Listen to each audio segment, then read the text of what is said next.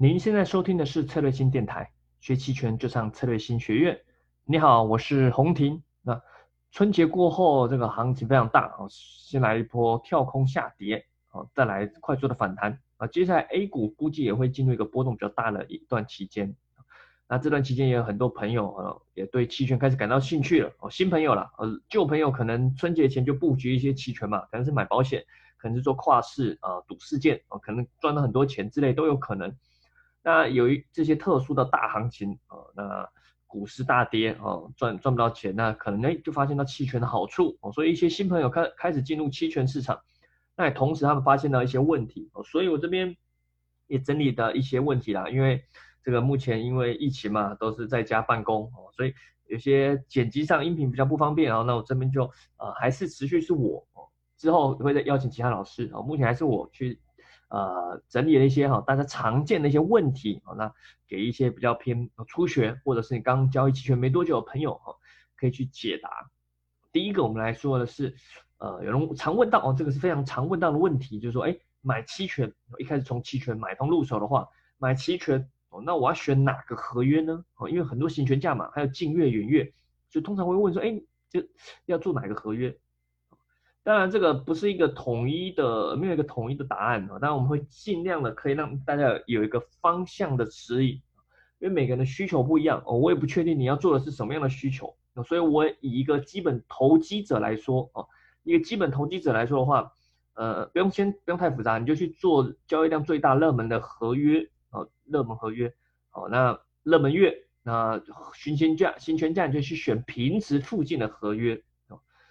那至于什么是平值、虚值、实值，这个我这边就不说，大家可以去参考策略新学院的呃视频，或者是你百度都可以，哦，你就选平值附近的合约，好，那如果市场的隐含波偏高的话，你就可以选偏实值一点；如果隐含波偏低的话，你就可以选偏虚值一点，哦，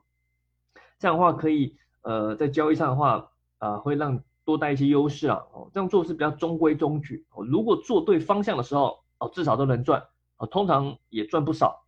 如果做错方向的话，通常也都会亏，哈，但也不会亏得太夸张，啊。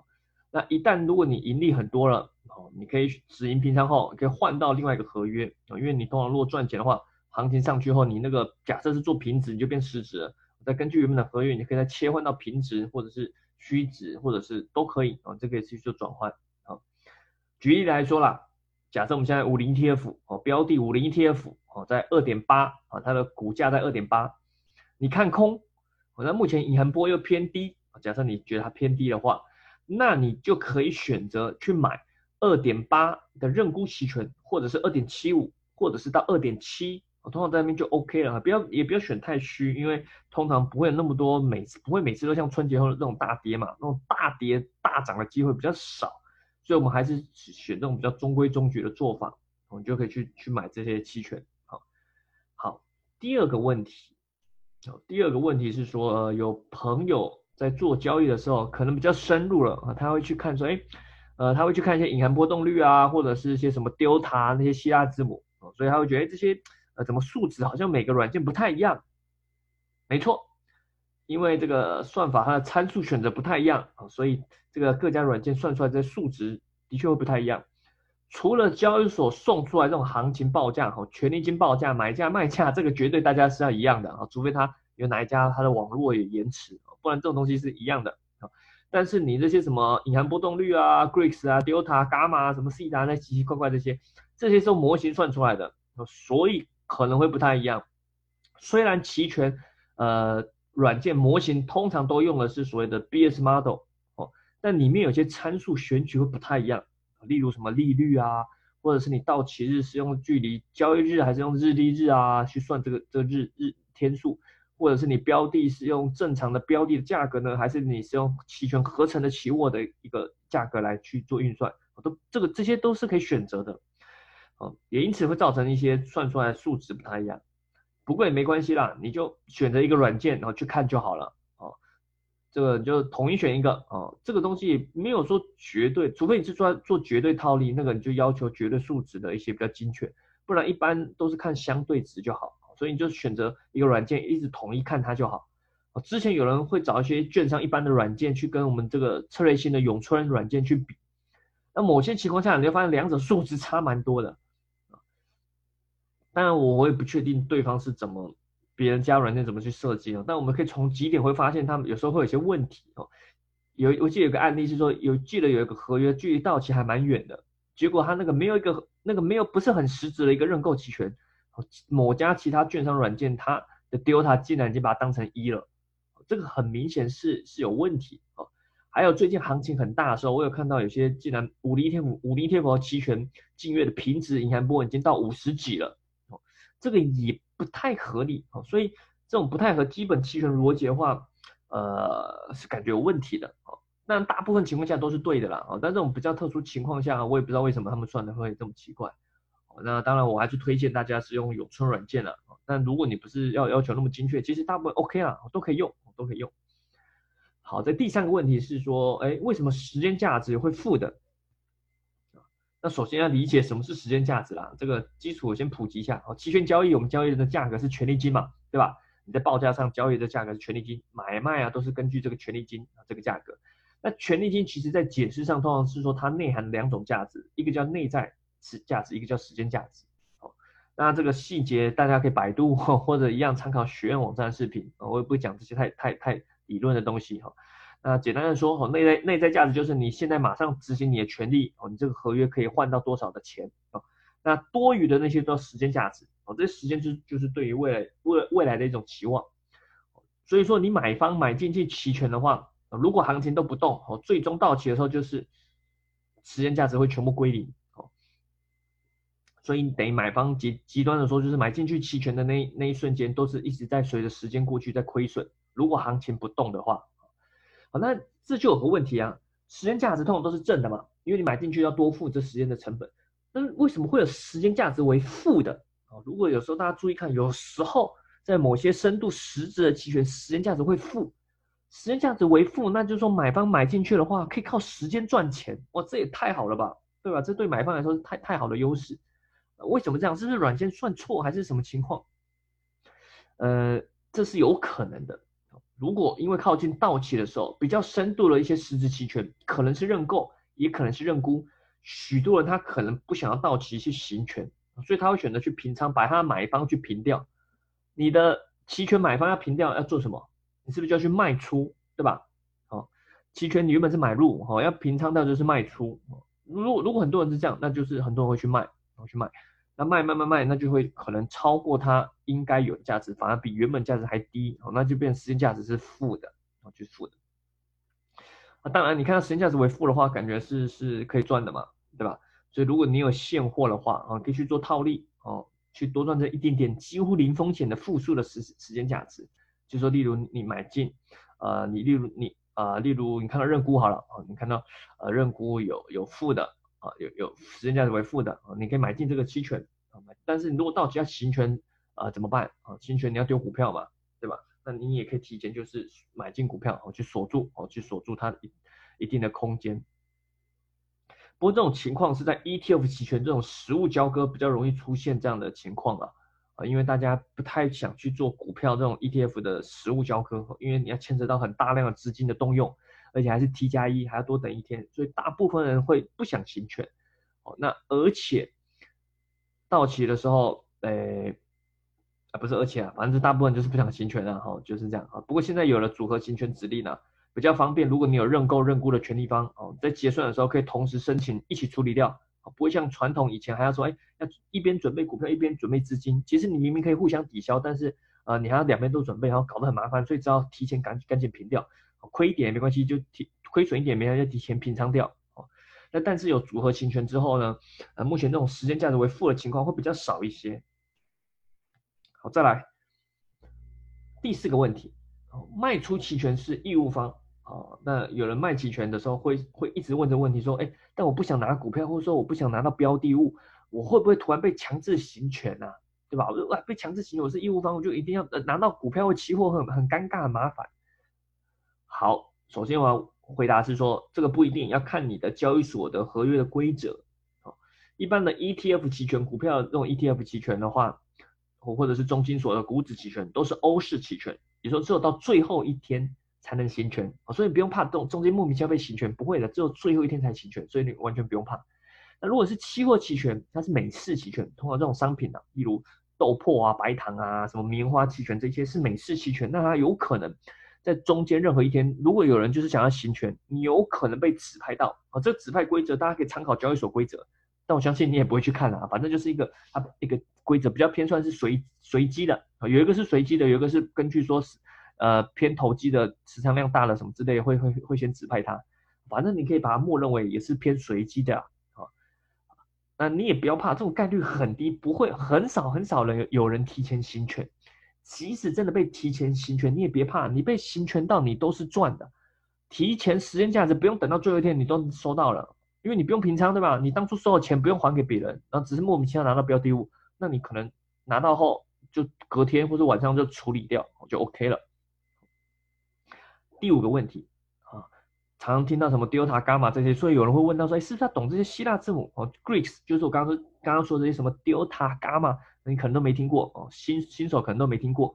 他说有人就问，是他懂这些奇奇怪怪的这些数学希腊字母，才能做好期权呢？我可以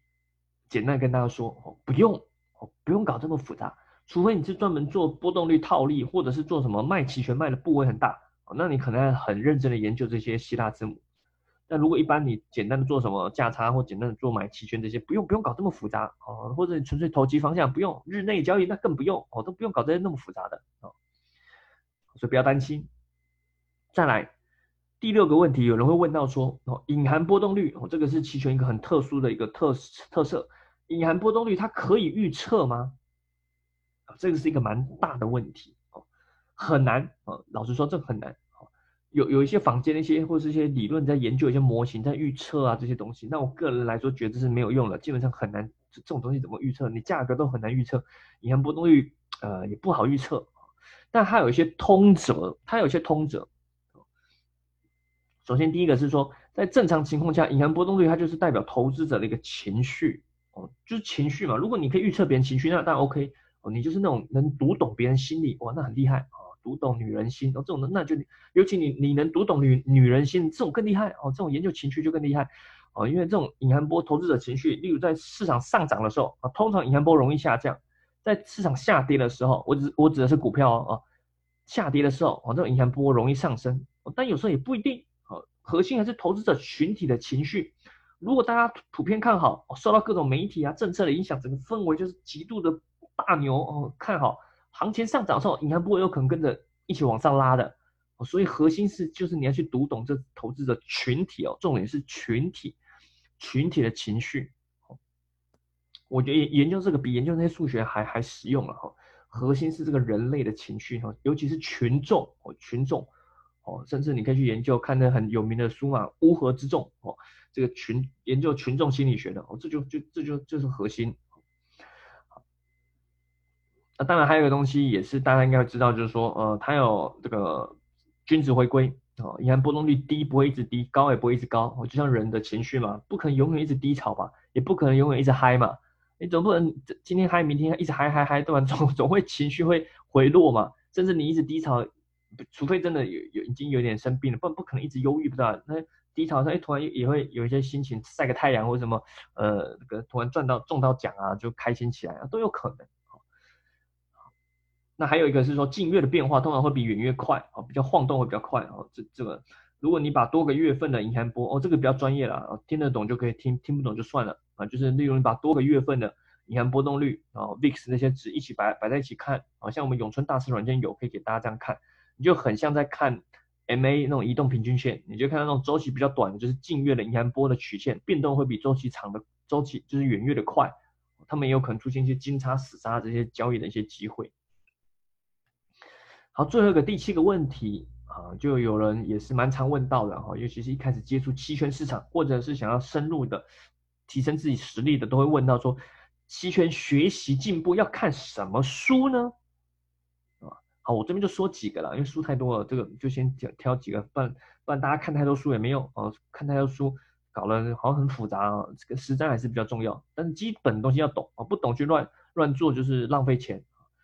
首先，我先就不提一些外文书了，毕竟不是每个人都能流畅的阅读英文啊，尽量是有中文的。但有中文它不一定翻译的好啊，这这又是一个困难。哦，首先推荐第一本是这个是最最基础的哦，三小时快学期权啊，这个是我们国内交易所上交所出的这这种普及的书哦，也不要小看交易所出，好好好像会很无聊哦，不会的哦，其实还不错的啊，这个书里面的基本的一些规则和基本策略基本上都有，所以熟读后基本上已经 OK 了哦，就像个入门手册，你已经可以上手交易了。如果你想继续深入的话，第二本会推荐大家有一个一书，就是外文翻译过来是《期权波动率与定价》。基本上它里面把整个期权银行波动率、波动率的各种各种东西做了全面的解读。所以你想要更了解期权一些特色啊，波动率怎么影响价格，怎么去利用它来呃获利啊，辅助你方向上的投机啊这些，这本书就非常实用。啊，第三本我想一下就可以选那个有有一本叫《选择权卖方交易总览》。这是繁体书啦，台湾这边的，台湾这边的选择权就是期权哦。那这个东西好像呃，国内好像好像不确定，好像没有，可以上淘宝看一看啊。它就主要讲啊选择权嘛，就期权卖方的交易总，选择权书名叫选择权的卖方交易总览。它主要是讲期权卖方各种交易的经验还有判断。对于如果你想做卖方的话，是有一定的帮助。当然除了这些啊，你也可以搭配策略性学院的网站的视频啊。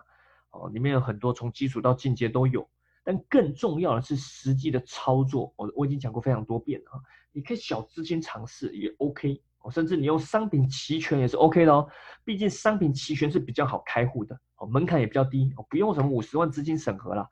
它它好像你只要做一些期货交易，你基本上就可以开了。所以它你拿来练手的话是非常适合的。毕竟期权一些特色啦模式它是一样的哦。一开始你也没多少钱嘛，不要担心商品期权，你反正几千块。练手是很重要的啊，不然书看太多，呃，这叫什么？行呃不行万里哎不是，呃做做万笔书啊不读万卷书不如做几笔交易啊，对吧？好，最后推荐一下我们最近策略新学院跟一样在找了沈发鹏老师啊，知名的私募期权的投资总监，开了一个叫期权波动班啊，专门是教呃一些波动率交易搭配方向上的一些呃策略。毕竟波动率是期权交易的核心嘛。如果你不懂波动率，基本上只是把期权当做杠杆工具了，也可以。如果你方向看得准，这样也是 OK。但你就没有真正理解期权的优势或是劣势。熟练波动率是是每个专业期交易者的必备能力啊，也是决定长期稳定获利的一个蛮关键的因素。啊，反正想报名这些课程或是想了解更多期权的培训什么的，欢迎利用策略性学院网站或者是策略性公众号。或者是咨询我们的工作人员哦，策略性小姐姐，或者是在喜马拉雅电台下方留言咨询都 OK。好了，那这个这段期间，希望我们这个疫情赶紧这个缓和结束，那大家也乖乖在家里，好可以读书学习、工作或者是做交易那我们尽快度过这段期间，然后迎向更美好的未来。好了，那我们下期再见喽，拜拜。